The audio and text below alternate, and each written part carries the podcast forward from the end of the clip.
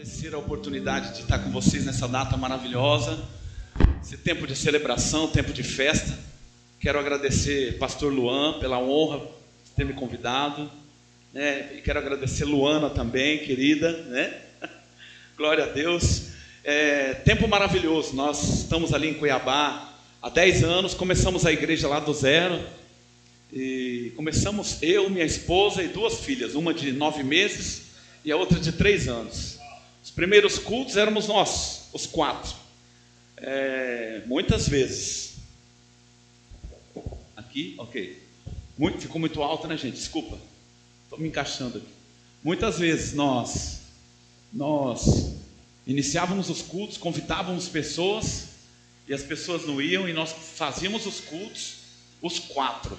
Né? Eu me lembro que eu ministrava na mesma intensidade que eu ministrava para elas, para as três no caso, né? Eu ministro até hoje. Sempre foi naquela intensidade. E graças a Deus a igreja está avançando lá e Deus tem acrescentado muito. E assim tem sido aqui, né? Eu tenho acompanhado, eu tenho me alegrado muito com as postagens que eu tenho visto do Luan e com o que Deus está fazendo aqui nessa terra. Gente, é algo extraordinário, algo extraordinariamente grande o que Deus está fazendo nesse lugar. Eu não sei quanto tempo você tem de palavra da fé, eu não sei quanto tempo você está nessa casa, nessa igreja, mas eu quero te dizer que você está num bom lugar. Eu quero dizer que você está num lugar da doutrina, da sã doutrina, da palavra da fé, um lugar que vai levantar você mais e mais. Eu tenho certeza que se eu abrisse para testemunho aqui, muitos iriam testemunhar do que já está acontecendo na sua família, nos seus negócios, na sua saúde. E eu estou aqui para te dizer que Deus tem mais a fazer, ok? Tem muito mais, muito mais muito mais. É só o início de grandes coisas. Agora, é tão gostoso a gente começar, né? É tão bom a gente considerar os pequenos começos, os inícios, né? Eu estava conversando com o irmão ali atrás, que estava ali já nessa sala bonita aqui, né? Tá tão bem arrumada, tão bacana, né? E ele falando que estava desde o início, né? Estava desde o início mesmo, né? Com, com o pastor. Eu me lembro que no, no início lá, a gente fazia massa de concreto. Fazia mesmo subia nas escadas para colocar o fogo, pintava as paredes, nós e muitos outros irmãos. E foi tão bonito, e graças a Deus, né? Nós tínhamos, quando a gente decidiu ir para um prédio, não como esse bonito assim, um prédio um pouco menor, é, nós fomos com dois casais, dois casais. E pela fé nós entramos naquele prédio.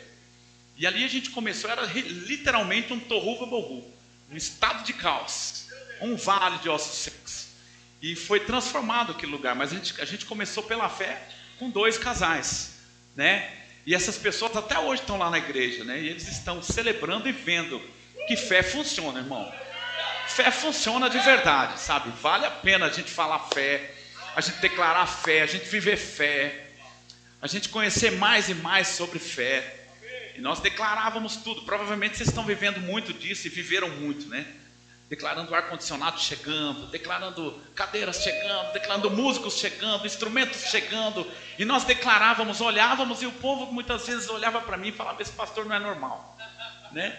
E eu falava com as paredes mesmo, eu falava: Aqui vai ter um ar, em você vai ter um ar-condicionado, ali também vai ter outro, ali vai ter outro.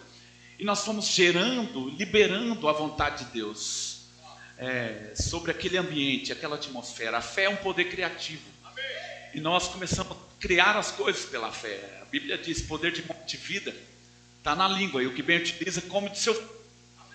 E nós fomos criando um ambiente ao nosso redor. Esse ambiente natural, essa estrutura física, também pode ser criada pela fé. Mas algo muito maior do que esse ambiente natural é a atmosfera, é um ambiente sobrenatural, espiritual, que também é gerado pela fé. E nós, desde o primeiro momento, decidimos gerar uma atmosfera de graça, de ousadia, de entusiasmo, né? E hoje nós somos conhecidos como uma igreja entusiasmada. O povo vai lá, né? O povo de, de outra denominação conhecer às vezes a igreja e eles ficam impressionados. Uma igreja que não para, uma igreja avivada. Nós temos um lema: nós somos avivados, nós somos entusiasmados, nós somos animados e nós somos da fé, irmãos. E assim nós fomos gerando a atmosfera espiritual, sabe, irmãos? Eu vejo uma estrutura muito boa, muito grande. E a primeira coisa que Deus está falando no meu coração para liberar para você, chegou o tempo de você fazer parte da construção de um alicerce espiritual, de uma estrutura sobrenatural, de uma atmosfera sobrenatural. Uma atmosfera de fé não é gerada só pelo que o pastor prega. Pastor, ele na verdade está aqui com uma unção apostólica, porque ele veio começar do zero.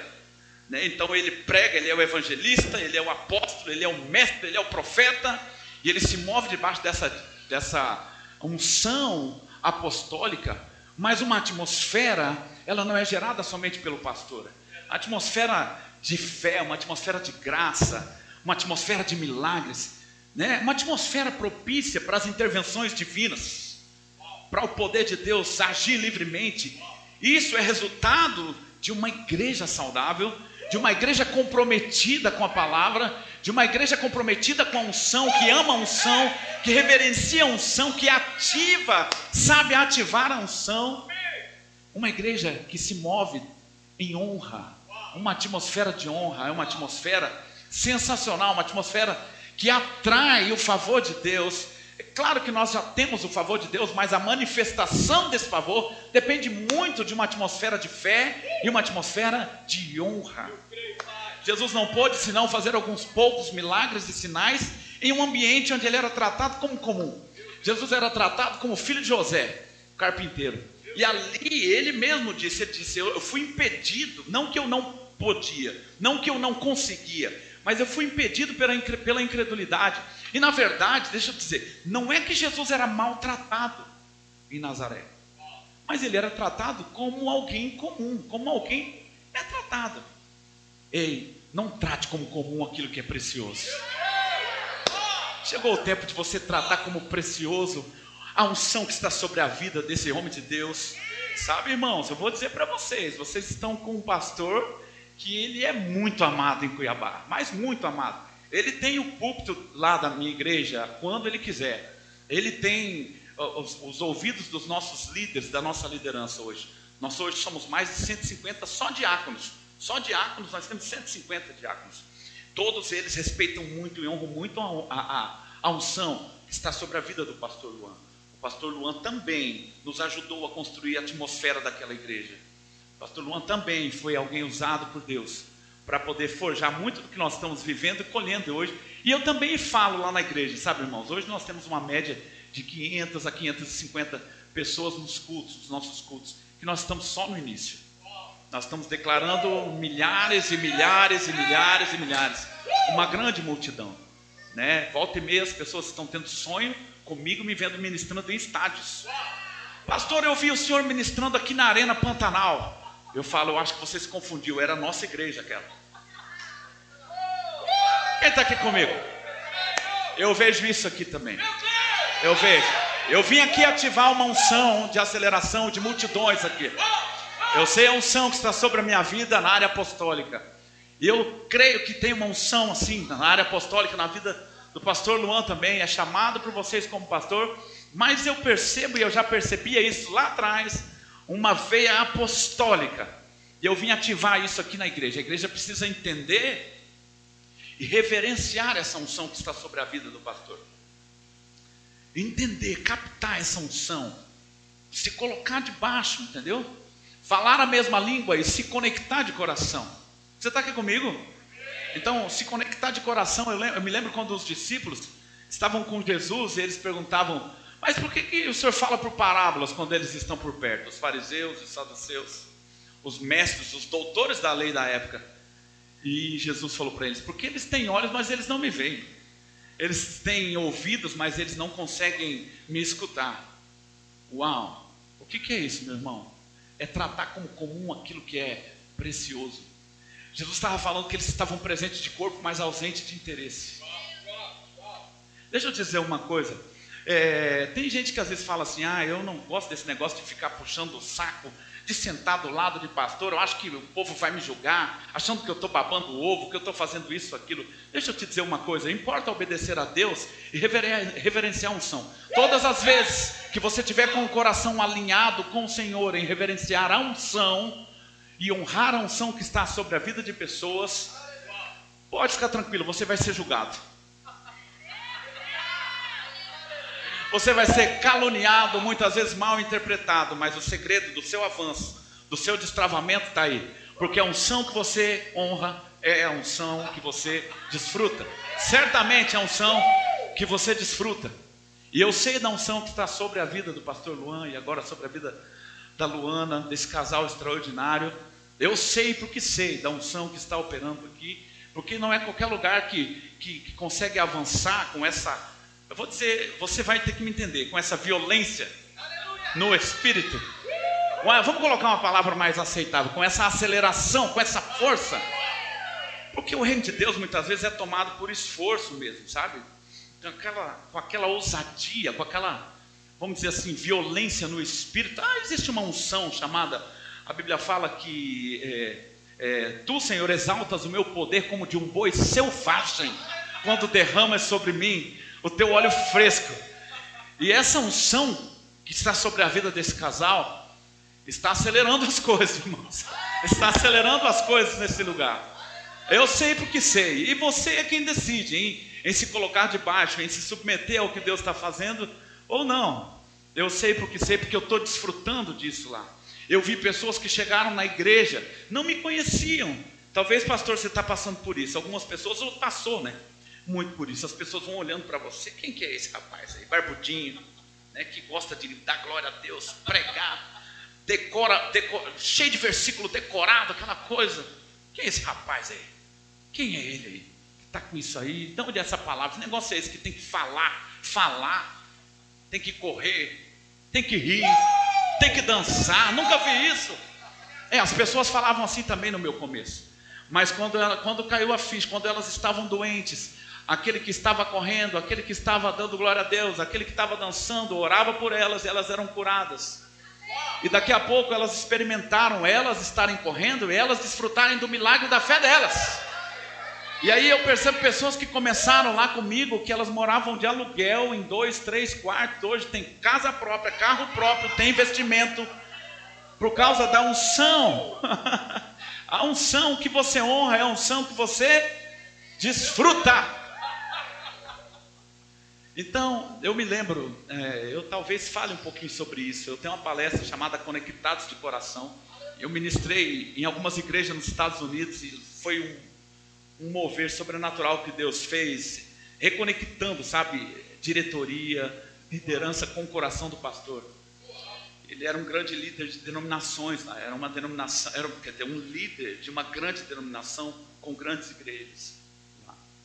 E talvez eu fale sobre isso, mas pontuando, por exemplo, as pessoas estão em busca da porção dupla que está na vida de Elias. A porção dupla não estava no manto de Elias quê, pastor? Mas a Bíblia diz, a porção dupla estava no seguir. Porque a Bíblia diz que Eliseu, ele servia, mas vírgula, ele também seguia. Só servir é incompleto. Esse, ser, esse seguir significa estar conectado de coração. Esse, esse seguir significa estar falando a mesma coisa, pensando a mesma coisa.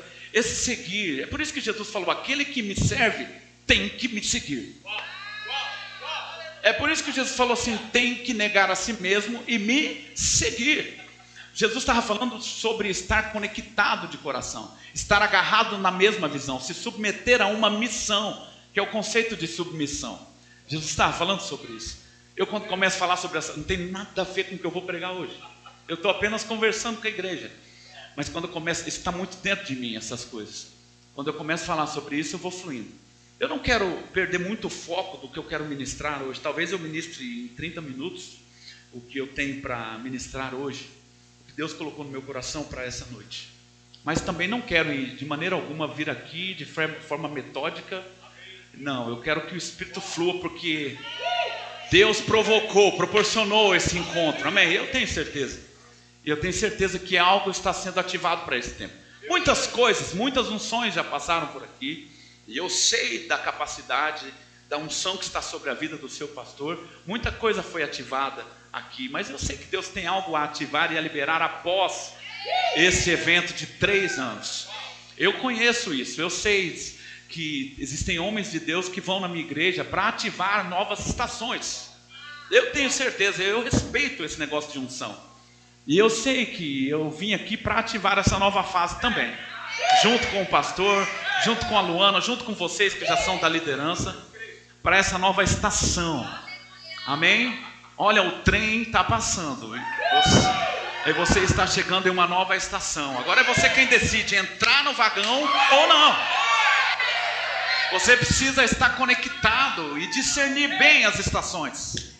Se você não tiver com os olhos iluminados, se você não tiver discernindo bem, com sensibilidade espiritual para discernir bem as estações, talvez o vagão vai passar. Né? Eu sempre digo que oportunidades elas elas vêm e vão, elas sempre passam. Mas uma, as oportunidades, uma vez eu ouvi um pregador americano falando, elas são como ondas. Outras virão, mas a mesma nunca mais. Nunca mais. Então, agarra tudo isso. Pega pela fé. É, nós, talvez o que eu vou falar aqui, é, um pouquinho de, de arrogância em hipótese alguma. Nós gastamos agora, no nosso aniversário, mais de 100 mil reais. É pouco. Por causa do que Deus colocou no nosso coração do que viria após esse tempo de ativação. Esse negócio é sério. E, e hoje eu postei uma história já falando da forma como vocês me receberam. Então, o que, o, muito do que vocês estão vivendo, essa aceleração, isso aqui é, é algo extraordinário para três anos. É fruto disso, do que está no coração de vocês. Mas isso vai aumentar, vai aumentar ainda. E não vai ser só a partir do coração de vocês, Luan e Luana. Não vai ser. Vocês me levaram hoje para almoçar no melhor restaurante. Talvez vocês não tinham nem condição ainda no momento, talvez. Eu sei como que é o coração do pastor. Aquele zelo e aquele cuidado com as finanças da igreja para não estourar, né, a responsabilidade fiscal, a responsabilidade com a placa da igreja, com a denominação, mas também ele quer receber bem, ele quer cuidar, ele quer fazer algo bom. E aí eu fico vendo, meu Deus, eu já fui ministrar em igrejas com 15, 20 anos e não fui tratado como eu fui tratado nesse início aqui. Aí eu chego no meu quarto, um hotel maravilhoso, chego lá, uma cesta linda, muito bem feita, organizada. Isso é honra pela unção. Então a unção se honra não com palavras, pastor Luan.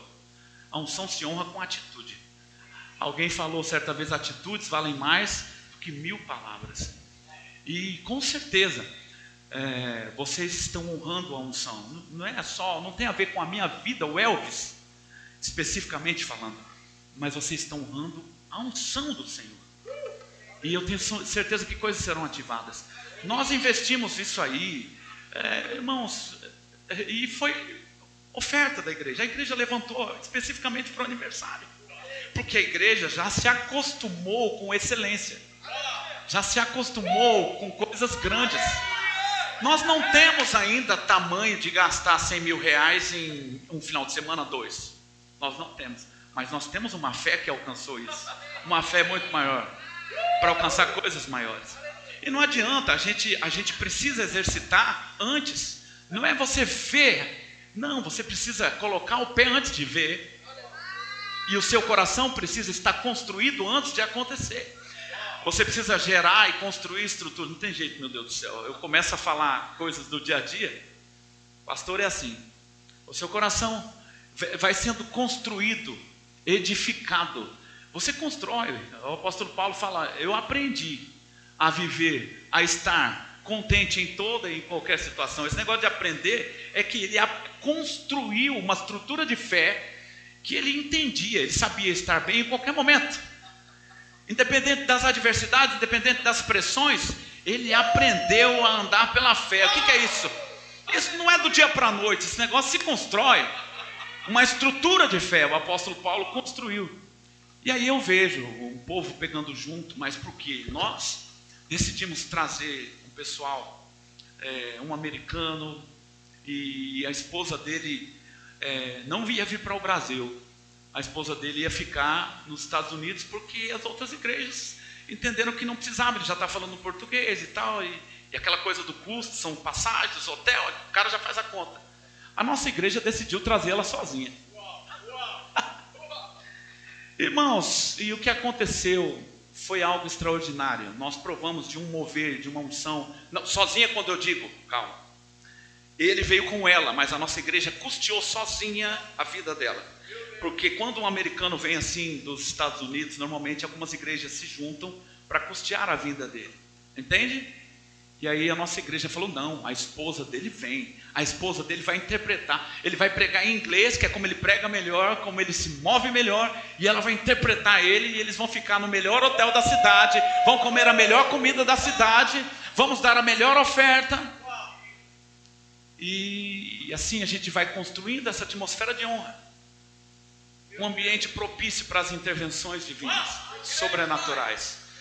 A gente percebe milagres acontecendo na igreja, é, muitas vezes sem a gente orar, por causa da atmosfera.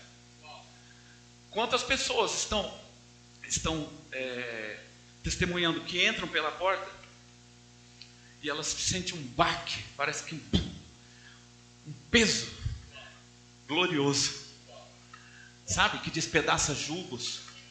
Nós temos dezenas de pessoas que foram curadas de síndrome do pânico, depressão, pensamento acelerado, muitas pessoas, e muitas delas só de estar naquele ambiente, aquele ambiente de graça.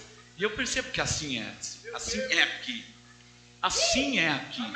Eu não digo será, assim é aqui. Assim tem sido aqui. E muito está por acontecer. Você crê nisso? Você crê, muito está chegando. Tem muita gente chegando. Amém? Muitas coisas estão chegando. Então, dê o seu melhor para o Senhor. Você está fazendo parte de algo poderoso. Eu posso dizer início, porque na minha igreja também eu digo início. Está tudo muito bonito aqui, mas você está fazendo parte de algo poderoso. Considere os pequenos começos, considere o início. Dê o seu melhor, gaste a sua vida, a sua vida, o que você tem, os seus recursos, com aquilo que Deus está promovendo. Porque essa cidade, eu digo não só Aparecida de Goiânia, eu digo Goiânia também, eu digo Itro, como que é? Itrolândia, e eu digo outras cidades, Rio Verde, serão impactadas por essa palavra da fé e pela unção que está sobre a vida desse casal. Eu conheço, e eles estão associados conosco. E eu sei da unção que está operando lá de aceleração, meus irmãos, coisas extraordinárias.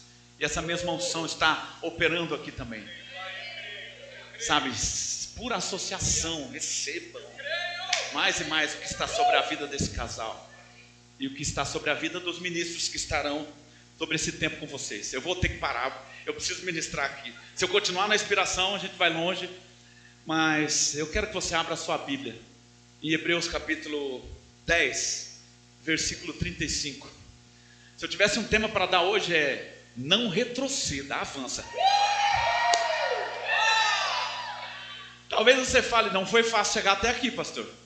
Foi um tempo de aceleração, mas não foi fácil. Eu tive situações de pressão no trabalho, eu tive situações de pressão no meu casamento, eu tive situações de pressão na minha saúde. O diabo tentou me paralisar com calúnia, o diabo tentou me paralisar com pessoas se levantando contra mim, com pessoas se, se, se desligando de mim. Pastor, foram tantas as situações, mas em todas elas somos mais do que vencedores em Cristo Jesus. Nós estamos aqui. Se você está aqui, dá um glória a Deus bem forte, só para eu ver. É porque você passou por muita coisa.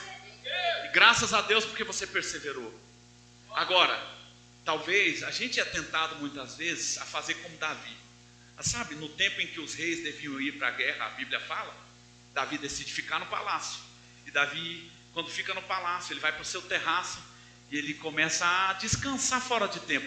A palavra ociosidade é descanso fora do tempo. A Bíblia fala no tempo em que os reis deviam ir para a guerra, no tempo em que ele devia continuar, continuar avançando, continuar crescendo, prosperando o reino, estar à frente do reino, Davi decide descansar. É errado descansar? Diga comigo, não. Mas fora do tempo é. É por isso que você precisa estar sensível discernindo as estações, com o coração conectado com a liderança. Amém? Crescendo, ligado ao corpo. Você já sabe, provavelmente o pastor Luan já deve falar por aqui, ele me ensina muito bem sobre isso. Você não é a igreja, você faz parte da igreja. Você, faz, você é membro do corpo de Cristo. Sozinho você não é a igreja. Você entende? As pessoas falando, eu sou igreja, então eu posso ficar na minha casa assistindo tudo pela internet, eu não preciso de um pastor sobre a minha vida, eu não preciso estar conectado. Ou então você até vai na igreja, você não. Ou então alguém que pode até ir à igreja e entrar na igreja, cultuar, talvez, pastor Luan, fica um ano, dois anos, talvez até três anos, participando da igreja, mas ele ainda não é igreja, porque ele não está conectado com o membro. O que mostra que o meu braço é parte do meu corpo, é porque ele está conectado. Ele está conectado. Então tem pessoas que estão presentes de corpo, mas ausentes de interesse, como eu tinha falado. Não estão conectadas de coração com o corpo, com a visão, com a unção que, com a unção que está operando. E essas pessoas, elas não entendem muitas vezes, não conseguem discernir as estações. Mas diga Deus, é Deus de compaixão, de amor e de misericórdia. Diga comigo, ele não leva em conta o tempo da ignorância. Então tenho certeza que coisas serão ativadas. Creio que não tem aqui, mas se por acaso tiver alguém assim nessa situação, essa noite vai ser resolvido isso. Amém? E você vai se conectar com alegria, com ousadia. Você já abriu sua Bíblia em Hebreus capítulo 10, versículo 35? Hebreus capítulo 10, versículo 35, a Bíblia diz: Não abandoneis, portanto, a vossa confiança. Ela tem grande galardão. Não abandone a, a, a carreira de fé, a vida de fé. Amém? Essa vida que crê, independente do que vê, independente do que sente, independente do que você esteja passando. Sabe, eu vou te falar, a fé não é ausência de problema. Fé não é ausência de pressão. Né? A fé, ela não, não, ela não, não se move só por causa da pressão. Você está aqui comigo? Fé não é um opcional que você ativa ou usa esse opcional só quando você precisa. Fé é um estilo de vida. Fé é o, é, é o meio que eu agrado a Deus. Eu vivo pela fé porque essa é a minha nova vida. Então a gente aprendeu por aí que fé se usa apenas. Fé é um opcional como opcional de um carro, entende? Ah, eu quero isso, eu quero aquilo, eu quero um vidro elétrico, eu quero um ar-condicionado, eu quero. Não, fé não é opcional, irmão.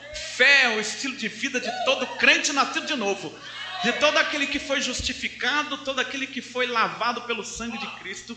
Portanto, a Bíblia está falando: não abandoneis a vossa confiança, seja perseverante na fé. Fique na fé. Olha para o seu irmão, falei, fique na sua fé. Ande na sua fé. Diga, fé é, é o seu estilo de vida. Amém. E aí ele continua falando, porque ela tem grande galardão. Uau! Galardão em terra, galardão. Ó, oh, existem galardões que você vai receber aqui na terra ainda, só pelo fato de você se mover em fé. Só pelo fato de você ser um cidadão da fé. Só pelo fato de fé ser o seu estilo de vida. Já existe galardão para isso. Já existe, agora tem galardão, no, imagina no céu. Uau! Uau! Você não se abalou no momento de pressão. Você não estava ansioso e preocupado quando aquela conta chegava embaixo da sua porta. Você não, não ficava é, mal, aflito, né, chorando, murmurando, reclamando quando faltava dinheiro, quando tinha pressão, quando chegava um relatório médico, quando chegava alguma, alguma, alguma situação diante de você. Então recebe aqui, eu fico imaginando os palácios, eu fico imaginando as mansões, vamos falar assim, retoricamente, vamos falar né, né, essa questão é, do galardão no céu, que a gente não consegue imaginar, mas eu fico imaginando para aqueles valentes da fé. A Bíblia já fala em Hebreus capítulo é, 11 sobre os heróis da fé. Imagina o seu galardão, você que viveu na nova aliança, cheio do Espírito Santo. Amém. Uau, glória a Deus. Ela tem grande galardão. Com efeito, tendes necessidades de perseverança, para que, havendo feito a vontade de Deus, alcanceis a promessa. Amém? Então, fé é o nosso estilo de vida, inclusive a fé é o estilo de vida que desenvolve a nossa salvação. Quando eu falo de desenvolvimento de salvação, estou falando da salvação nas nossas emoções, na nossa alma, renovação da mente pela palavra, a Bíblia diz: e não vos conformeis com este mundo, Não pense como o mundo pensa, não ande como o mundo anda, não fale como o mundo fala, ok? Não haja como o mundo age, mas transformai-vos pela renovação da vossa mente, para que experimenteis qual seja a boa, a agradável, a perfeita vontade de Deus. Essa palavra transformai-vos é, no grego ela é metamorfo, é literalmente aquele estado de metamorfose mesmo que nós aprendemos em biologia, que um lagarto, uma lagarta passa quando ela se transforma em uma borboleta. A Bíblia fala, por exemplo, em Efésios capítulo 4, que nós devemos nos despir uau, do velho homem e nos revestir do novo homem, daquele homem que já foi criado, gerado segundo Deus nós devemos nos revestir daquilo que nós somos por dentro, daquilo que está pronto. Diga, o meu espírito está pronto. Aleluia! Então, isso é o desenvolver. Então, precisa manter a confiança, a fé intacta, a esperança intacta para desenvolvimento da salvação. Tem muito crente se perdendo no meio do caminho, irmãos. Nós temos hoje 40 milhões de pessoas que estão desviadas. Metade da igreja hoje quando eu digo igreja, daquelas pessoas que nasceram de novo dos salvos, da congregação que nasceu em Cristo, metade dela está fora hoje do corpo. Alguma coisa está acontecendo no meio do caminho. Então, ah, o escritor aos Hebreus, que eu acredito muito ser Paulo, mas não posso afirmar isso, ele diz: Não abandoneis a vossa confiança, ela tem grande galardão. Primeiro deles, a sua salvação completa e total, o desenvolvimento da sua salvação. Aleluia. Ele fala, é, porque ainda dentro de pouco tempo, aquele que vem virá e não tardará. Ah, ele já era suficiente para dar uma, uma carreira no Espírito. Porque nós devemos celebrar mesmo quando a gente fala sobre o arrebatamento, sobre a volta de Jesus. Aleluia, nós devemos vibrar com essas verdades. E é por isso que nós mantemos intacta a nossa confiança. E o escritor aos Hebreus está falando sobre isso. E aí o versículo 38 que trata exatamente daquilo que a gente vai falar hoje. Ele diz: Todavia, olha para o seu irmão, diga você. Está falando com você. Ele diz: Todavia, o meu justo.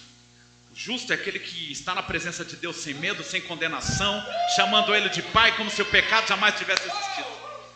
Amém. A Bíblia diz que receberam a abundância da graça e o dom de ser justificados. Estão aí andando como reis, reinando em vida, vivendo uma vida abundante. Amém? Aleluia. Mas ele diz: Todavia o meu justo, esse viverá. Viverá? E se ele retroceder, olha o que a Bíblia diz: Não se compraz nele a minha alma. Não, Deus não tem prazer nesse negócio de retrocesso. Deus não gosta desse negócio de olhar para trás, irmãos. Deus não gosta. Deus não tem prazer nisso.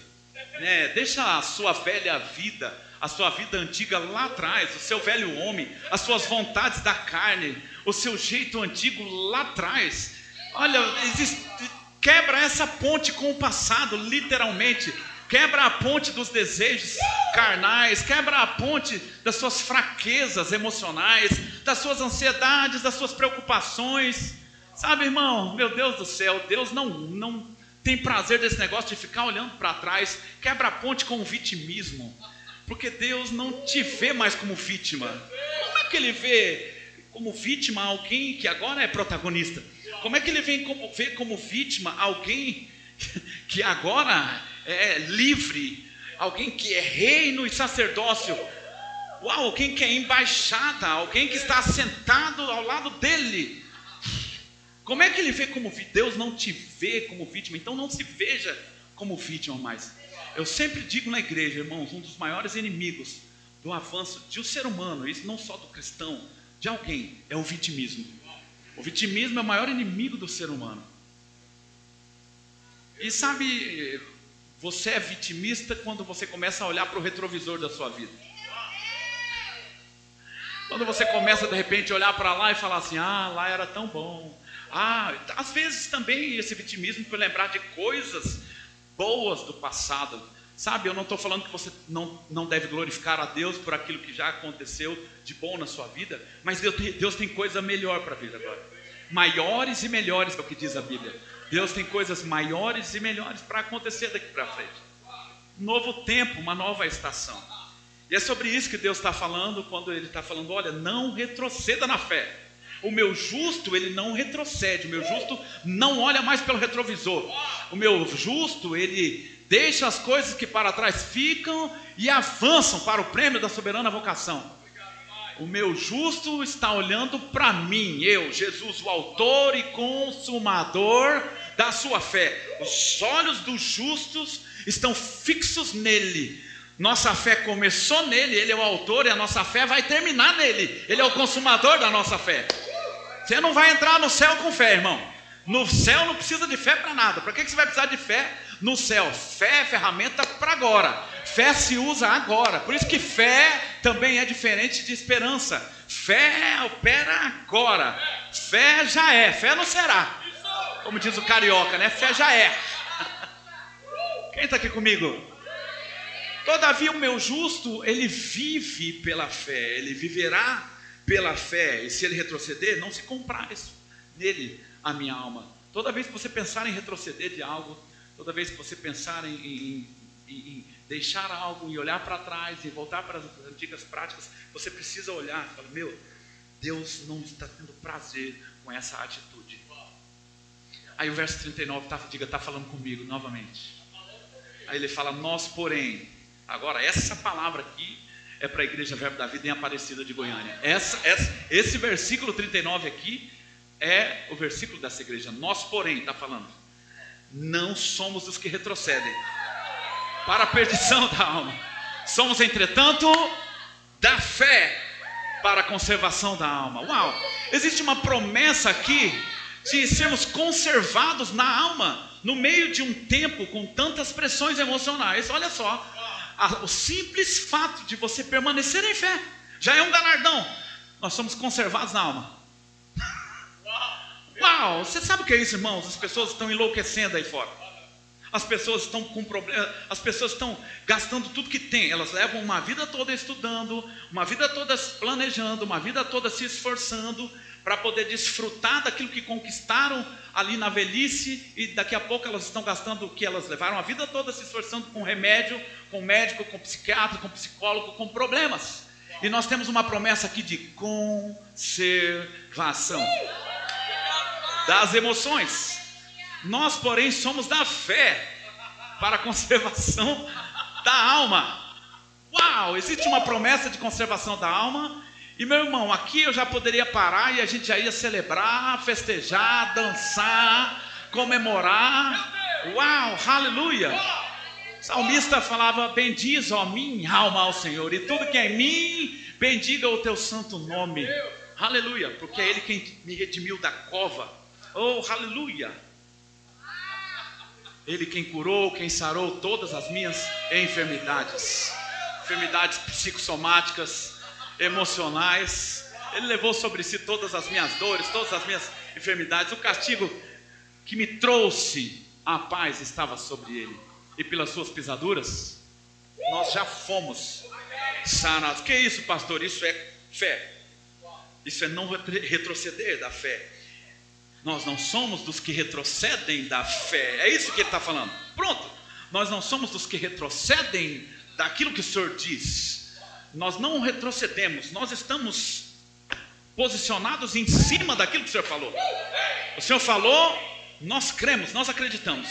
Você disse, eu acredito. Tem uma música que é assim, né? Você disse, eu acredito, Senhor. Eu acredito, eu tomo posse. Eu me posiciono em cima daquilo que o Senhor falou, em cima de uma palavra. Jesus falou: Pedro, sobre a minha palavra vem. e aí Pedro, que tinha afundado, se levantou e ele andou sobre as águas porque ele estava andando agora sobre uma palavra. Nós estamos posicionados sobre uma palavra poderosa. Amém. Aleluia. Aleluia. Diga, Deus é bom demais. Agora, irmãos, não é tempo de retroceder, naturalmente falando também. Não é tempo mais de retroceder. Nem é tempo de descanso fora de tempo, de ociosidade espiritual. O que aconteceu com Davi foi que Davi estava ali ocioso espiritualmente, quando ele estava no terraço, ele avista Betseba. E quando ele avista Betseba, a concupiscência dos olhos. Aí ele olha para ela, aí ele se encanta com aquilo. Ele sabia já do contexto, mas ele não estava nem aí. Porque uma vez que dá luz ao pecado, já era. Porque ele estava descansando fora do tempo. No tempo em que os reis deviam ir para a guerra, no tempo em que você deveria estar junto, conectado, sonhando os mesmos sonhos, agarrado com a liderança, no tempo em que você deveria estar servindo, no tempo em que você deveria estar próximo, orando, lendo a palavra, desfrutando da unção, orando em outras línguas. Uau, sensível ao Espírito, todavia, muitas vezes você fala, ah, eu vou dar só uma descansadinha fora do tempo. Isso é ociosidade espiritual. E Davi colheu consequências terríveis, porque Davi adulterou com aquela mulher. E o problema é que o pecado de adultério não foi o maior pecado. Depois ele teve que matar o marido daquela mulher. É, ele teve que matar. E teve que cometer então um pecado de homicídio. E depois Salomão colhe na vida dele, meu amigo, um problema com mulher por causa dessa estrutura de pecado de Davi. Então não vale a pena olhar para trás, não vale a pena descansar fora do tempo, não vale a pena ser um ocioso espiritual, não vale a pena. Quem está aqui comigo? A Bíblia está falando aqui que Deus não se compraz naquele que retrocede. Nós não somos do que retrocedem para a perdição, somos, entretanto, da fé para conservação da alma. Olha para o seu irmão, aponta o dedo para ele e fala: Não é hora de baixar a guarda. Diga: Não é hora de baixar o ritmo. Não é hora de retroceder. Continua. Diga: Continua. Não desanime. Não desanime. Continue avançando. Continue crendo. Continue falando. Continue dançando. Continue correndo. Continue. Não é hora de desanimar. Olha para o seu irmão e fala: continue. Continue adorando. Continue congregando. Continue crendo. Continue servindo. Parece que nada está acontecendo, mas de repente, de repente, algo vai acontecer. Por quê, pastor? Porque nós não somos os que retrocedem para a perdição da alma, somos, entretanto, dos que avançam. Nós não olhamos mais para o retrovisor. Só olhamos para o nosso autor e consumador. A Bíblia manda eu olhar para frente. Aleluia. Minha fé começou nele, minha fé se encerra nele. Aleluia. Continue amando, continue pregando a palavra, continue ensinando. Continue, não pare. Continue confessando as mesmas verdades. Três anos que você tá, teve acesso a essa palavra. Existem muitas coisas que talvez ainda não estão acontecendo na sua vida. Fique tranquilo, não é problema da palavra, não é por causa da palavra. A palavra funciona, mas talvez você não ouviu o suficiente em determinada área. Talvez você precise ouvir um pouco mais sobre a área A, a área B, a área C. Tem tantas áreas nas nossas vidas. E às vezes a gente fala, poxa vida, minha fé não está funcionando. Eu já declarei tanto nessa área. Mas irmãos, Será que você tem revelação e estrutura de fé dentro de você nessa área? Quem está entendendo aqui? Então Deus está diretamente interessado em construir estruturas para poder movimentar um povo poderoso nesse lugar aqui e receber uma multidão, uma multidão, uma multidão, uma multidão. Eu disse multidão, multidão. As multidões estão chegando. Aleluia. Meu irmão, mesmo que você não veja o resultado no âmbito natural, continue. Porque fé não é por aquilo que se vê, fé é pelo, por aquilo que se crê. Continue, continue, continue. Essa geração aprendeu a desistir muito fácil das coisas. Nós vivemos no meio de uma geração que desiste, que é desanimada, que murmura, que reclama, a geração fast food, a geração Nutella geração que, que não tem couro grosso, sabe? Eu digo lá no mundo, tá, gente? Porque aqui não tem que ser assim. Amém? E Deus está querendo desenvolver couro grosso mesmo, sabe? Aquela capacidade que Paulo teve de suportar a pressão. Quando, quando a gente lê Salmos 92, é, 92 Salmo 103, né? Não, Salmo 92 que a Bíblia fala sobre esse óleo fresco que exalta a força, a ponto de, de é, como de um boi selvagem, eu vejo uma capacidade sobrenatural de suportar a pressão, sabe? Eu vejo uma capacidade sobrenatural de suportar a pressão, de, de sabe, pode cair, pode vir o inferno inteiro se levantando contra você. Deus continua reinando no céu e para você está tudo bem. Você vai continuar rindo, você vai continuar dançando, você vai continuar com o mesmo semblante. Irmãos, tem muito crente bipolar hoje em dia. Tem muito crente que dança domingo na igreja e muitas vezes na segunda-feira está reclamando, está murmurando, está xingando, está xingando. Você deve, o pastor Luan fala muito sobre isso. Você sabe que murmuração é ação de graças a Satanás. Você está aqui comigo, mas Deus está gerando uma estrutura poderosa nesse povo aqui, em nome de Jesus.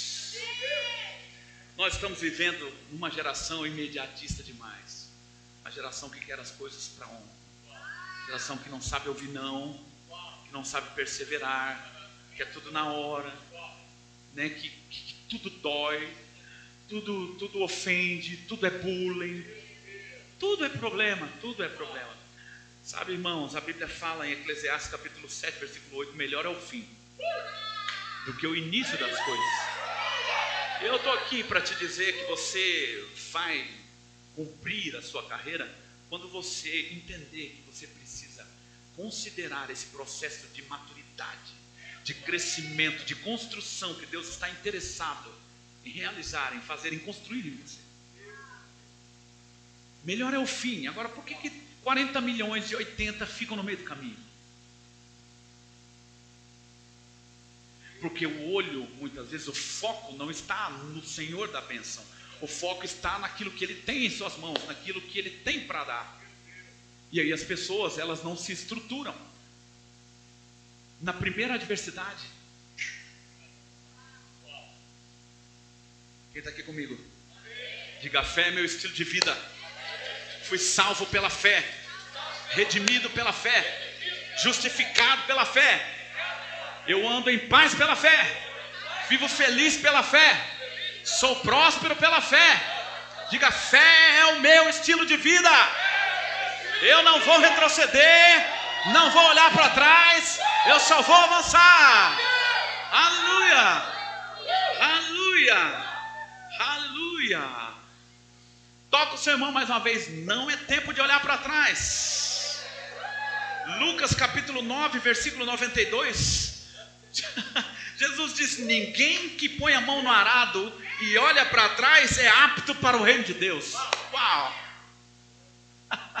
Não é hora de olhar para trás.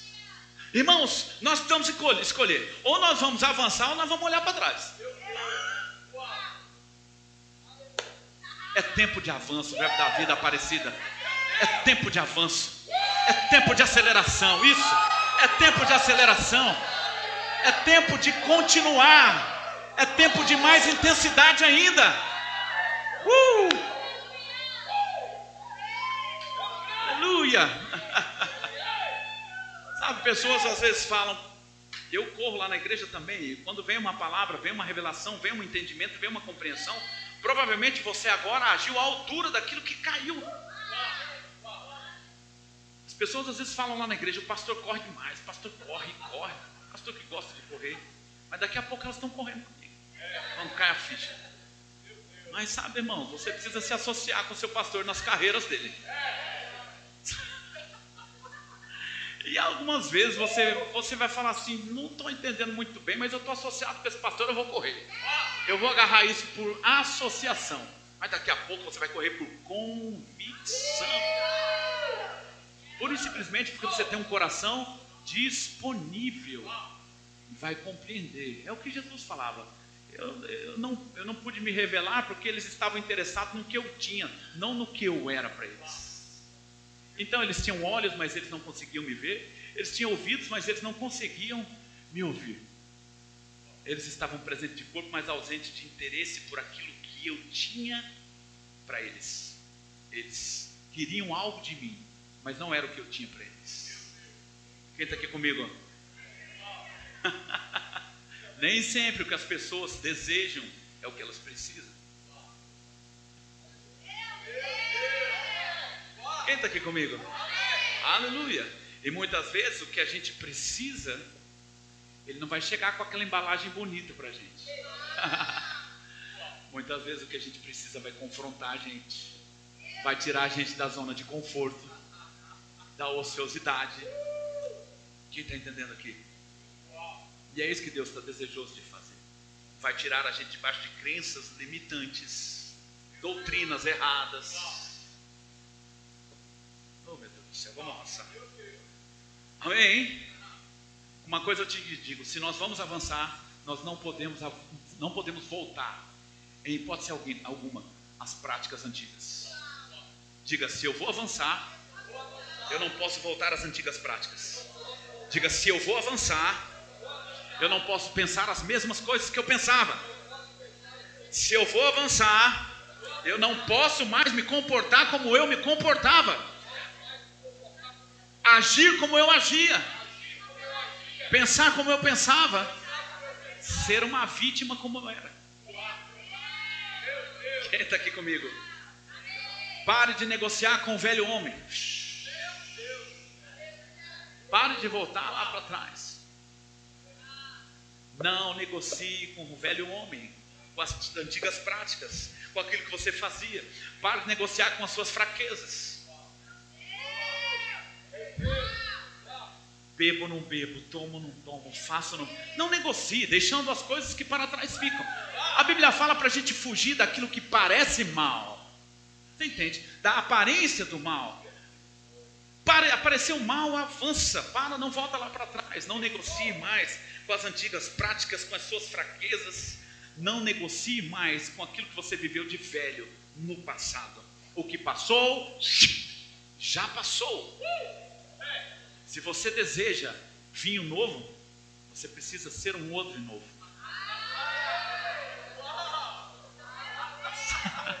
Sabe, irmão, eu vou te falar uma coisa. Eu, eu comecei a estudar sobre o odre. Eu fui lá atrás e eu fui estudar sobre o odre. O odre era um compartimento que eles armazenavam vinho para servir. E o odre velho, ele não suportava a fermentação do vinho novo. Porque o vinho novo, ele tem mais fermentação. A porção nova do Espírito, a porção nova para a sua vida, o que Deus tem de novo, o velho homem não consegue suportar muitas vezes faz se esvair tudo que Deus tem, você não consegue segurar, reter nada. A Bíblia fala sobre, sobre é, é, é conservatórios, é, é, rotas, ambientes de, de, Como que eu posso dizer isso? Como que é o nome desse ambiente? Cisternas. A Bíblia fala sobre cisterna. Cisterna. Sabe o que é cisterna? É um ambiente de, de, de, de acúmulo de água. Ok?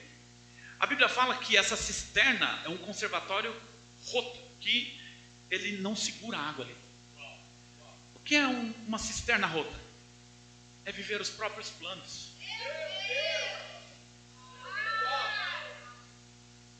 Você vai fazer de tudo, vai tentar de tudo, mas não vai segurar nada. Não vai, vai se esvair. Porque você decidiu ser uma cisterna rota e não viver os planos de Deus. E não viver a, a boa, a agradável e a perfeita vontade de Deus. É tempo de viver como uma nova criatura. As coisas velhas já passaram e eis que tudo se fez novo. Declara comigo: fé não larga o osso, fé não larga o arado, fé não olha para trás, fé não desiste, fé se agarra como um pitbull, como um pitbull agarra uma presa e não larga, irmão. Fé vai para cima não importa o que eu estou vendo, não importa o que estão falando, não importa o que eu estou sentindo, não importa nem se está acontecendo. Eu não, a minha fé não se mede por aquilo que está acontecendo ou não, pela manifestação de algo e não. Minha fé se move por aquilo que Deus diz. Eu decido acreditar e me mover à altura disso e não daquilo que eu estou vendo.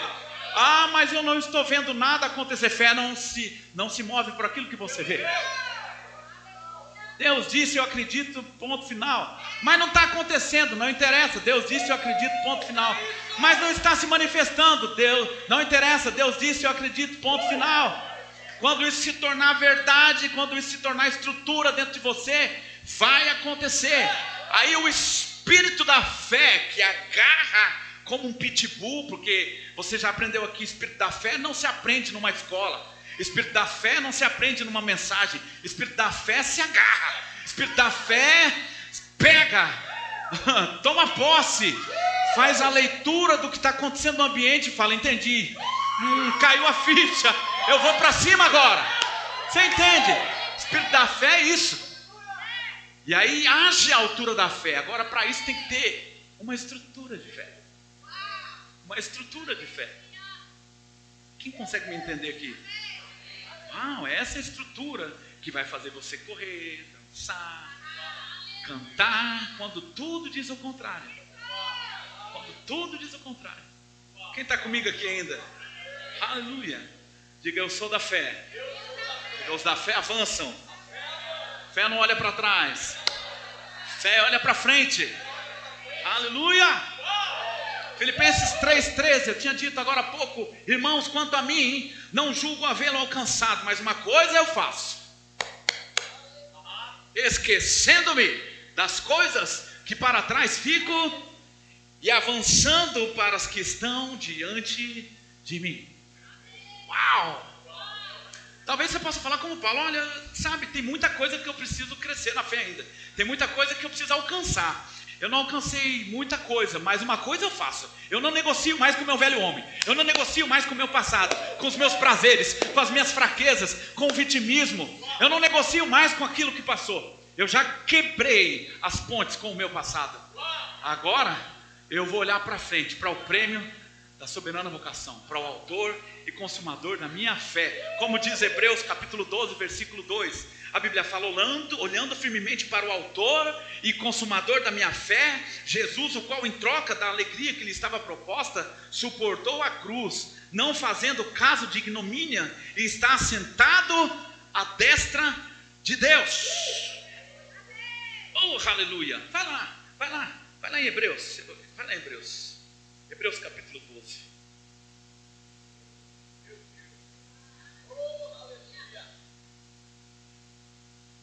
Aleluia. Eu vou ler do versículo 1, que tem muita verdade aqui, me deu vontade. Portanto, também nós, visto que temos a rodear-nos tão grande nuvens de testemunhas. Ei, tem gente olhando para você. Tem gente olhando para você. Existem testemunhas, existem pessoas querendo o que você tem. Existem pessoas é, vendo o seu proceder, como você reage diante de uma pressão, como você reage diante de uma situação adversa. Existem uma nuvem, existe uma nuvem de testemunhas. E aí tá, o, o, o escritor aos Hebreus disse: também visto que nós temos a rodear-nos tão grandes, tão grandes nuvens de testemunhas. Aí ele fala uma coisa: desembaraçando-nos. Embaraço é aquilo que nos pegou lá no passado. Nós estávamos embaraçados com as nossas velhas práticas. Nós estávamos embaraçados. E tem muito crente que está se embaraçando ainda hoje. Toda vez que você volta para o seu passado, você se embaraça, irmão. Sabe, Jesus já te tirou do império das trevas. Jesus já te tirou do embaraço. Mas tem crente que, que já foi desembaraçado. Mas ele ainda vive aqui, no reino do Filho do seu amor, como alguém embaraçado. Fomos transportados do império para o reino do Filho. Mas ele, ele nos, nos desembaraça, espiritualmente falando, mas aí vem a gente vive como um embaraçado. Ei, deixa eu te falar uma coisa: você não está mais embaraçado para viver cheio de embaraço. Quem está aqui comigo? Ele já te tirou do império das trevas. Eu sempre digo, é igual o povo de Israel, né? O povo de Israel pedia para Deus tirar do Egito.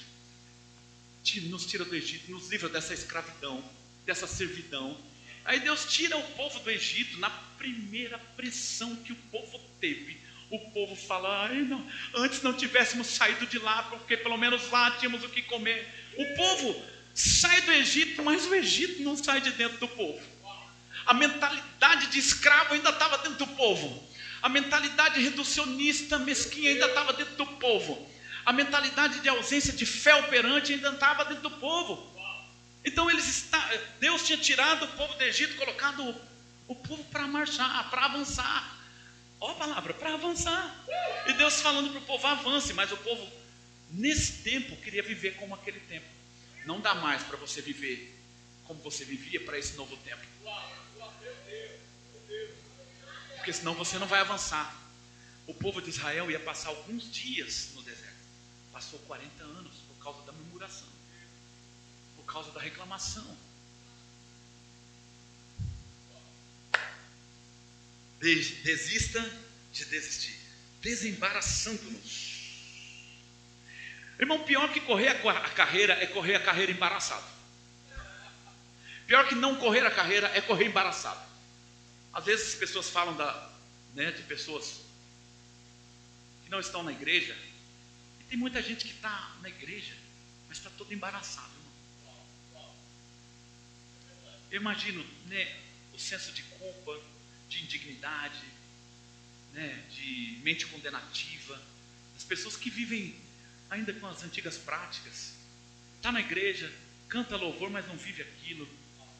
Ora, mas a boca que ora é a boca que muitas vezes amaldiçoa, que fala incredulidade. Quem está entendendo o que eu estou falando aqui? Embaraço, irmãos. Então, muitas vezes esse embaraço é, acontece porque pessoas estão correndo a carreira de forma errada. Aliás, não corra a carreira errada, corra a sua carreira. Deus não te chamou para correr a carreira do seu irmão, Deus te chamou para correr a sua carreira. Amém? Quem está aqui comigo? Desembaraçando-nos de todo o peso, algo que Jesus já tirou definitivamente de nós é o peso. Olha para o seu irmão e fala: seja leve, porque ele levou o seu fardo, ele já levou sobre si. Se ele já levou sobre si, irmão, não precisa levar sobre ti. Amém? Seja leve, a Bíblia está falando: olha, se desembaraça e seja leve. Não leve peso. Deus não te criou para você levar peso. Entra aqui comigo. Igreja da fé, verbo da vida é uma igreja leve, irmãos. Ok? Não venha trazer peso para cá, não. Preso da religiosidade. Não, não venha para cá querendo com as antigas práticas. Se você quiser vinho novo, precisa ser um odre novo. Quem está aqui entendendo comigo? Aleluia. E muitas vezes o peso da culpa, o peso do pecado, o peso do embaraço, o peso da condenação, está travando o avanço e a carreira das pessoas. Agora, claro que leveza não significa ausência de responsabilidade. Isso é importante, pastor. Porque às vezes as pessoas levam por extremo. Ah, seja leve, então posso chegar a qualquer horário. Ah, seja leve, então eu dou minha palavra e não vou cumprir.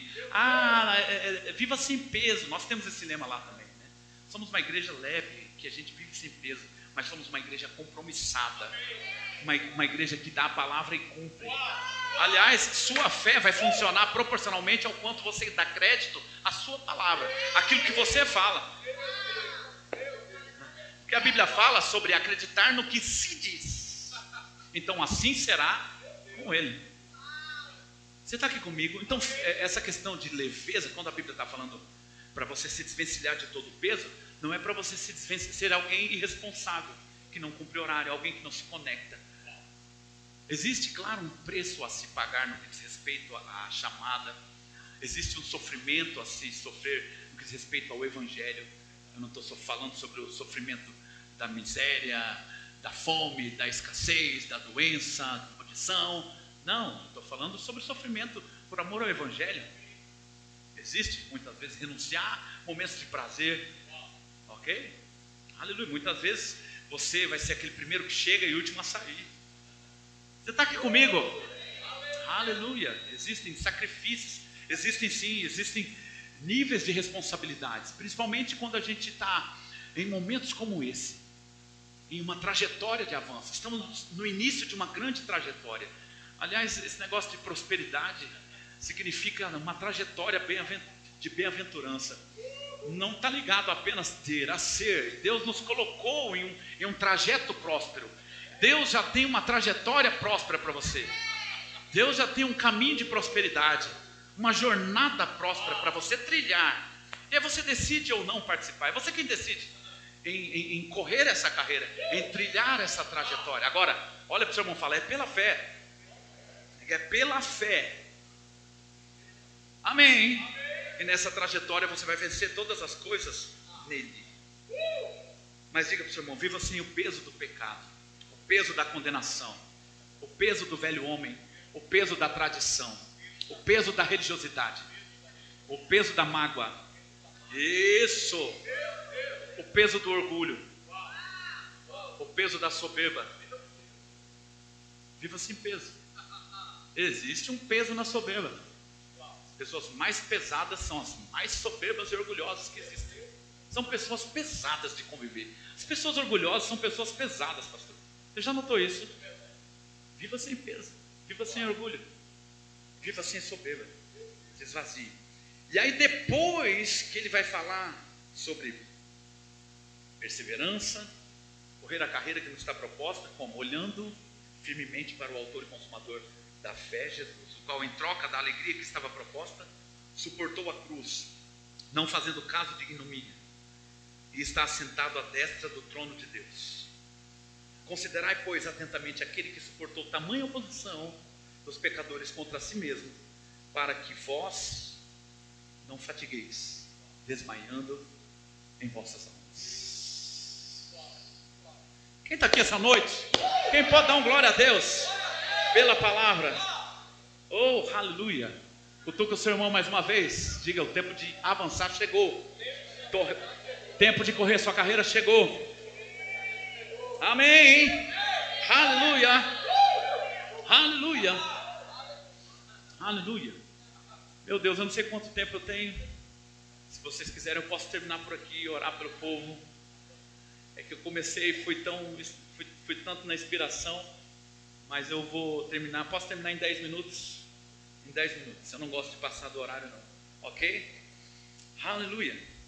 Aleluia. Gênesis capítulo 12, versículo 1. Quando eu falo sobre um caminho, uma jornada é, de prosperidade, uma jornada vitoriosa, bem-aventurada, a Bíblia diz: antes tem o prazer na lei do Senhor, na palavra do Senhor, e na Sua palavra medita de dia e de noite, pois será como árvore plantada junto a ribeiros de água, cujas folhas não caem, não murcham, e tudo que você fizer, você vai prosperar. Está falando sobre uma jornada vitoriosa, próspera. Né? Você vai prosperar em tudo que você faz, por quê? Porque você medita dia e noite. Né? E Deus falando lá, Josué, olha, fala o livro, medita nele, Josué.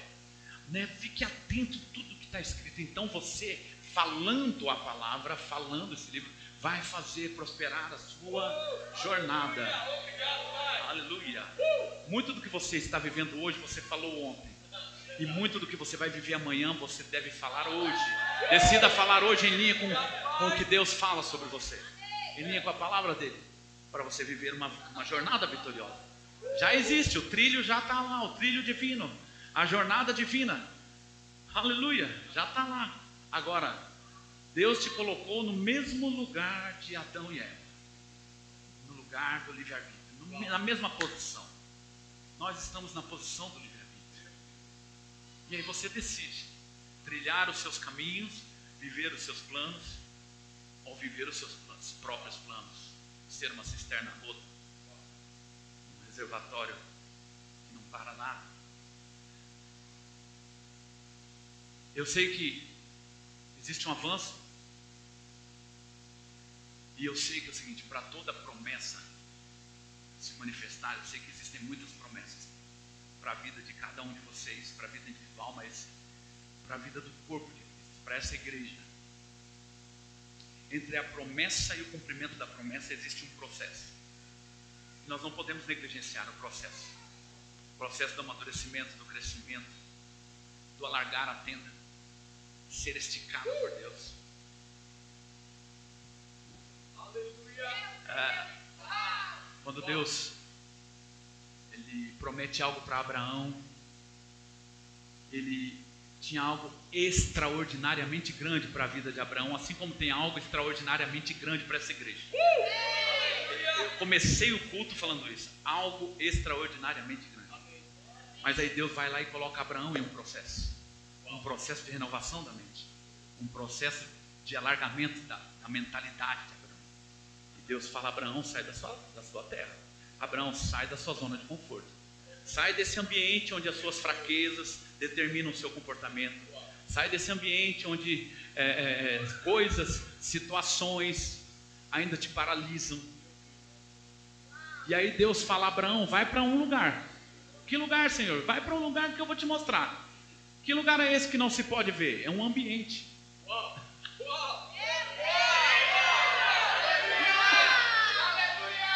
Aleluia! Você entende isso? Deus estava enviando Abraão para um ambiente de fé. Deus estava esticando a atmosfera, esticando a mentalidade de Abraão. E aí Abraão obedeceu, não estava entendendo muito, mas sabe, tem coisa que você deve obedecer por associação, até chegar à convicção. Aí Deus falou assim: Abraão, eu vou ter que renovar a sua mente. E começa o processo de renovação de mente de Abraão. E Deus fala: Abraão, é o seguinte, está vendo essa areia do mar aqui? E durante o dia lá, Deus levava Abraão ali e falava aí, tenta contar essa areia, Abraão. E Abraão, Senhor, é impossível.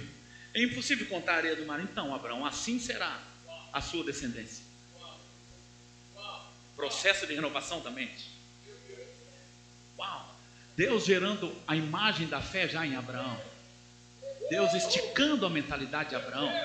Abraão é extraordinariamente grande, é grande, é grande. Então Deus estava esticando, esticando, esticando. Aí é, Deus falou, é grande. Pai, mas Senhor, é grande, é grande, Abraão. Quer ver uma coisa? Aí pronto, anoiteceu. Aí Deus falou, Abraão, vem cá, olha só as estrelas. Aí Abraão, Senhor, ele tenta contar as estrelas agora. Ah, Senhor, não dá não. São muitas estrelas, é muito grande. Ele falou, então, assim será. Assim será o que eu tenho para você. Extraordinariamente grande. Então de dia Deus levava Abraão e falava: Abraão, assim será, extraordinariamente grande, como a areia do mar. E à noite Deus levava Abraão e falava: Abraão, assim será, como as estrelas do céu. Assim será, extraordinariamente grande. E a renovação da mente Abraão. E a Bíblia diz: Antes o seu prazer na lei do Senhor e medita nela de dia e de noite. Então serás como a árvore plantada junto a ribeiros de água, cujas folhas não caem nem murcham, e tudo, tudo, tudo, tudo que é extraordinariamente grande vai acontecer. Só construa. Aleluia! Isso! Oh, rabarabacharagandramanabacharai. Uh! oh, aleluia! Já aconteceu! Aleluia! Aleluia! Sabe que são momentos como esse que você gera muitas coisas, você constrói muitas coisas. Às vezes, irmãos, a pior coisa que tem é julgar um mover do Espírito. Você não sabe o que está por trás daquilo. Não julgue o mover do Espírito. Você não sabe o porquê uma pessoa está correndo. Talvez ela está rompendo com algo, com um relatório médico contra a vida dela, um relatório de, de, de financeiro, uma situação terrível. Ela decidiu correr pela fé por uma palavra que ela agarrou, e aí você está lá julgando, bonitão julgando. Nem está nem tá entendendo. Ela pega, eu pego isso, Senhor. Eu corro com essa verdade. Eu corro com essa verdade. A fé pede uma ação correspondente. É, vamos que vamos, o pastor está falando, então vamos lá. A fé sem obras é morte. Essa palavra obras no original é uma ação correspondente. Não tem a ver com boas obras de você dar. Isso aí faz parte da gente já. A gente faz naturalmente, mas quando fala de fé, é uma ação correspondente à fé, um comportamento de fé, uma atitude de fé. Você entende? Então Deus começa a esticar a Abraão. E olha só, nós estamos aqui Olha a multidão. Olha a multidão, realmente. A Bíblia nos chama filhos de Abraão. Nosso pai na fé. A Bíblia fala que Abraão creu no que Deus fala. Nas loucuras, para um homem natural é loucura. Loucura. Abraão é tão grande que é... vou tentar esticar sua mentalidade. Tenta contar. Não, sim. Ele falou, então, é, é, é desse jeito mesmo. É impossível contar o que eu tenho para você. É incontável. É incontável. É extraordinariamente grande está entendendo aqui? Aleluia! E a Bíblia fala que até ele, de dia e de noite, louvando a Deus, até estar plenamente convicto, até estar plenamente convicto. Uau! E quando a ficha cai, uau, aleluia! pleupório, plena convicção, estado de cheio a ponto de transbordar de convicção. Aleluia. Quem está aqui comigo? Abraão, já convicto e muito convicto do que, do que Deus tinha, vai obedecer o próprio Deus quando ele pede Isaac. Meu Deus, mas ali Abraão já estava convicto. Alguns pregam completamente diferente, que Abraão estava sofrendo, que Abraão estava lamuriando, que Abraão estava terrivelmente amargurado, angustiado. Em nenhum momento a Bíblia fala disso. Em nenhum momento. Abraão estava pleupório, plenamente convicto, como a Bíblia repete em Romanos. Quando ele vai ali para uma região chamada Moriá, ele leva os seus servos para oferecer Isaac. E aí ele fala assim: Vocês fiquem aqui, que eu e o menino nós iremos e voltaremos. No plural, no plural ele fala: Voltaremos. Porque é plena convicção plena convicção do que Deus tinha falado. Deus falou que será uma grande nação, que esse é, que vai ser a partir desse, e eu vou te dizer uma coisa: Deus é poderoso até para ressuscitar se for preciso, mas ele vai cumprir o que ele falou, porque ele não é homem nem filho de homem para se arrepender. Ele não mente e ele nem se arrepende do que fala. Quem está aqui comigo? Abraão estava lá. Isaac chega, prepara o negócio tudo, Abraão, e aí Isaac fala, pai, tá tudo aqui, eu estou vendo a lenha, o cutelo, o fogo, mas diz aí, onde está o cordeiro? Oh, meu Deus do céu. Abraão, porque ele estava cheio, ele teve uma revelação do plano da redenção.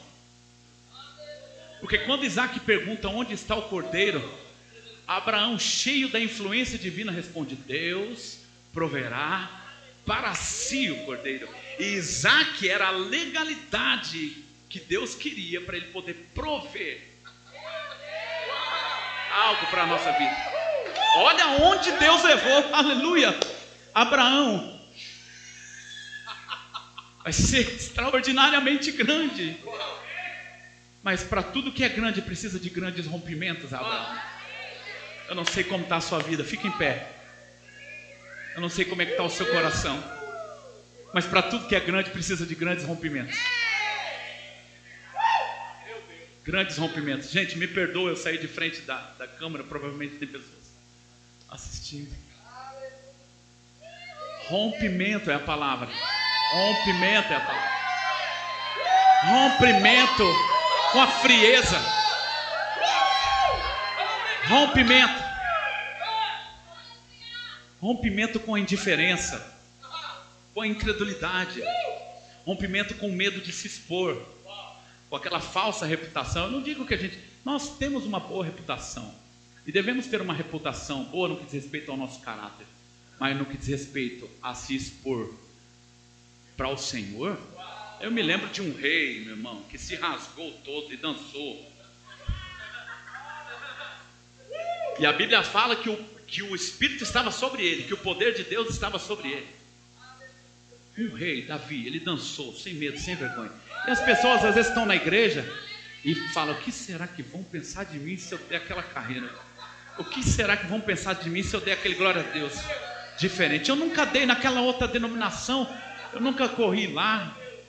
Se você deseja um novo, você precisa ser um odre novo. Não, não vem com essa não.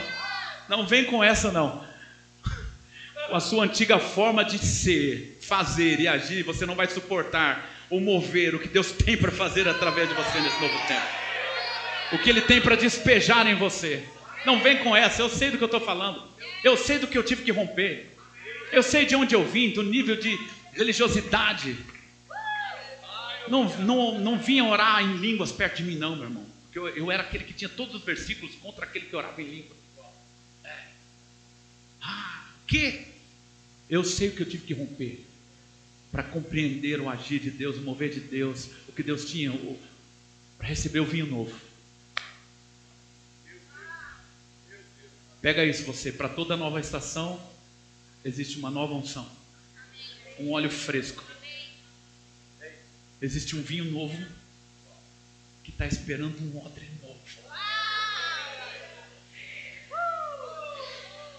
E Deus quer transbordar. Entenda, é diferente vazar de transbordar. Aquilo que transborda de você vai alcançar outros. Aquilo que vaza não. Aquilo que vaza fica no fundo. Deus quer fazer o seu cálice transbordar.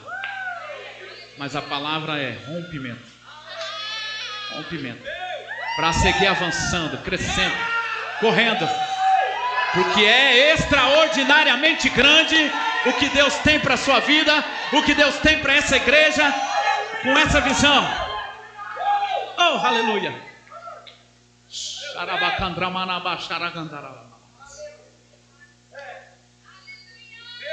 Eu acho que eu não tenho mais tempo. Eu queria orar. Posso orar?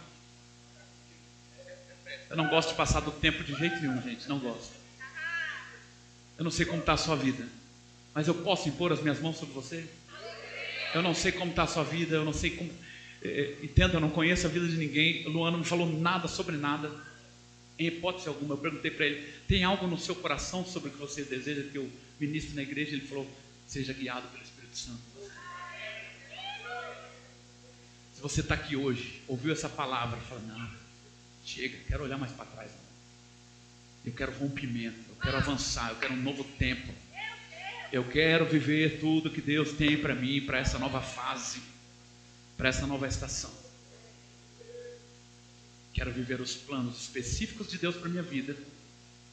E eu quero viver o plano para o corpo, para essa igreja. Eu quero ser um canal do Senhor para essa igreja.